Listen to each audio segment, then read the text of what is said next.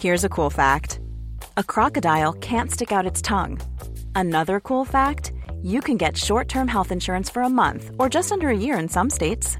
United Healthcare short term insurance plans are designed for people who are between jobs, coming off their parents' plan, or turning a side hustle into a full time gig. Underwritten by Golden Rule Insurance Company, they offer flexible, budget friendly coverage with access to a nationwide network of doctors and hospitals. Get more cool facts about United Healthcare short term plans at uh1.com.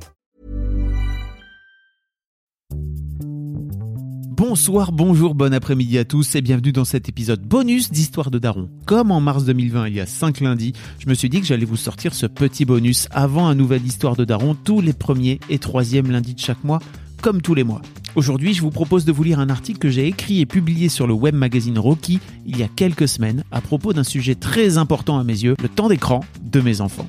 C'est la première partie d'un journal dont la suite arrivera prochainement à la fois sur Rocky et donc aussi dans ce podcast. Merci d'avance pour votre écoute. Bon confinement à toutes et à tous si vous êtes concernés. Force à vous si vous devez malgré tout aller bosser dans cette période. Et quoi qu'il en soit, bonne semaine à vous. J'essaie de réduire le temps d'écran de mes enfants. Entre parenthèses, journal de bord numéro 1. J'ai entamé avec mes deux filles une bataille contre le temps d'écran illimité. Un combat difficile à mener face à l'attrait des réseaux sociaux. Voici la première partie de mon journal qui raconte notre réorganisation familiale sur le sujet. Le problème est là. Il n'a pas bougé, il est sous-jacent, terré dans l'ombre depuis quelques années. Il a même grandi ces derniers temps, et personne dans la famille n'ose l'affronter de plein fouet. On sait tous qu'en décidant de s'y attaquer, on va libérer un kraken fou de rage. C'était le week-end dernier. Après en avoir parlé avec ma chère et tendre, qui m'a délégué officiellement la tâche, je m'y suis collé. J'ai posé la question. Comment ça se passe vos temps d'écran sur vos téléphones, les filles? C'était terminé. On ne pouvait plus reculer. J'avais déjà abordé la question à quelques reprises, mais j'étais bien trop couard pour aller me faire déchiqueter la tronche par des ados que je percevais d'ores et déjà comme accros. Mais là, c'était trop tard, il était temps. Mais avant d'aller plus loin, comment en sommes-nous arrivés là? Notre aîné est né en 2006. Les vrais millennials, c'est cette génération, pas les vingtenaires qui ont connu Internet plus tôt vers leur petite enfance. Elle, elle est venue au monde avec le Wi-Fi partout dans la maison, des ordinateurs portables à portée de main et très rapidement des smartphones où elle pouvait swiper à gauche avant même de savoir marcher correctement. Faut dire que j'ai eu mon premier iPhone très tôt, fin 2007. À l'époque, personne ne parlait du temps d'écran, les téléphones n'étaient pas équipés d'applications calculant tout ça. Non. La prise de conscience sociétale n'est arrivée que très récemment, mais l'addiction est montée très vite, très fort en quelques années. Un grain de sable à l'échelle de l'humanité. Pour en revenir à notre famille, je dois l'avouer, je dois le confesser, mais à culpa, mais à maxima culpa. En tant que grand fan d'Internet, j'ai très vite voulu partager cette passion avec mes enfants. Je les ai très vite mises devant un ordinateur. Je leur ai très vite offert un ordinateur portable. Elles ont très vite appris à taper au clavier très rapidement. Je les ai laissées libres de leurs faits et gestes sur Internet, privilégiant l'éducation et la liberté à la restriction et à la punition. Je dis je parce que c'était vraiment mon impulsion personnelle. Leur mère m'a totalement suivi sur ce pan de leur éducation. C'était déjà trop tard, le cercle vicieux était déjà enclenché sans que je m'en sois aperçu. Mais avant de m'attaquer au problème pour mes enfants, j'ai dû commencer par soigner mon propre rapport au téléphone. J'en ai parlé dans cet article sur Mademoiselle qui s'intitule 6 trucs pour se désintoxiquer de son smartphone. Vous pouvez retrouver les liens dans les notes de ce podcast. Aujourd'hui, je passe entre 1h30 et 2h par jour sur mon iPhone alors qu'il est un de mes outils de travail de prédilection. J'ai épuré mon téléphone et avec lui, mon usage de celui-ci.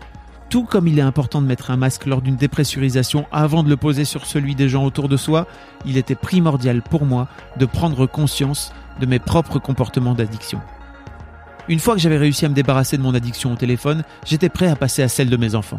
J'étais désormais en capacité de les affronter, ces ados avides d'écran ultra lumineux, clignotants et gavés de couleurs psychédéliques. J'ai donc commencé par le plus dur, le constat de l'existant. Observer leur propre temps d'écran sur la semaine écoulée le verdict tombe comme un coup près. Il arrive que l'aîné passe 7 à 9 heures par jour sur son téléphone, les jours de vacances ou certains week-ends. La cadette, elle, est plus mesurée dans son usage, mais limite monomaniaque. Elle passe son heure et demie de téléphone quotidien à regarder quasi exclusivement des vidéos sur TikTok. Avant de réprimer, éduquer. Je les questionne donc sur leurs usages. La grande a une prise de conscience subite. Elle veut faire attention par elle-même avant qu'on mette en place un quota grâce au contrôle parental d'Apple. Oui, c'est sympa, mais c'est trop tard il est temps de se restreindre par la technologie. Vient alors une phase de négociation de marchand de tapis. Moi de mon côté je veux une heure, sa mère trouve qu'une heure trente c'est une bonne limite, on finira par décider unilatéralement qu'une heure quinze est un bon compromis et d'instaurer un couvre-feu numérique après 22 heures. Une première dans notre éducation au digital. Une première tardive certes, mais une première nécessaire. En apprenant la nouvelle, l'aîné explose littéralement, monte s'enfermer dans sa chambre en hurlant, nous accusant de saccager sa future vie sociale en la privant de ses groupes WhatsApp de potes et de ses conversations sur Insta. Quand je vais la retrouver 15 minutes plus tard pour entamer une conversation sur le sujet, elle est encore en train de pleurer dans son oreiller à chaudes larmes et a un comportement limite violent envers moi. Ça me saute alors au visage. Portel. On dirait une junkie à qui on vient d'enlever sa dope. L'effet sera encore renforcé quand je la retrouverai 30 minutes plus tard, les yeux rougis, la morvonnée, assise en peignoir sur le transat de sa petite terrasse, après s'être enfermée dehors, alors qu'on est en plein mois de novembre. Une heure plus tard, elle viendrait s'excuser, se rendant compte du caractère un poil exagéré de sa réaction. Pendant ce temps-là, la cadette, qui est elle beaucoup plus mesurée, était d'ores et déjà en train de se mettre des limites journalières par et à virer les jeux qu'elle lance sans vraiment d'intérêt particulier autre que pour contrer l'ennui. Elle a fait tout ça par elle-même. Deux enfants, deux salles, deux ambiances. Sachez que le contrôle parental familial d'Apple est plutôt bien fait. Il propose de limiter l'usage du téléphone et de paramétrer toutes sortes d'options. On peut donc décider de cheat days, un peu comme dans les régimes, où elles auront un accès illimité à leur téléphone, d'ouvrir certaines applis en temps illimité, par exemple l'appli Kobo pour lire dans le métro, pareil pour Spotify, ou encore l'appli de méditation, ça c'est ok. Les applis de SMS et de téléphone restent par défaut ouvertes. On a paramétré tout ça ensemble, se fait une longue négociation. Et pourquoi je ne peux pas avoir un style illimité Parce que tu as sans doute besoin d'en retrouver un usage modéré. Désormais, on allait enfin avoir un œil sur l'usage de leur téléphone. Mieux vaut tard que jamais. On ne le savait pas encore à l'époque, mais cet après-midi fut le départ d'une nouvelle réorganisation familiale. Le but de cette opération, retrouver un usage plus confiant du téléphone. Even on a budget, quality is non-negotiable. That's why Quince is the place to score high-end essentials at 50 to 80% less than similar brands. Get your hands on buttery soft cashmere sweaters from just 60 bucks, Italian leather jackets, and so much more. And the best part about Quince, they exclusively partner with factories committed to safe, ethical, and responsible manufacturing. Elevate your style without the elevated price tag with Quince. Go to quince.com slash upgrade for free shipping and 365-day returns. Rendez-vous très prochainement sur Rocky et sur ce podcast pour la suite de ce journal.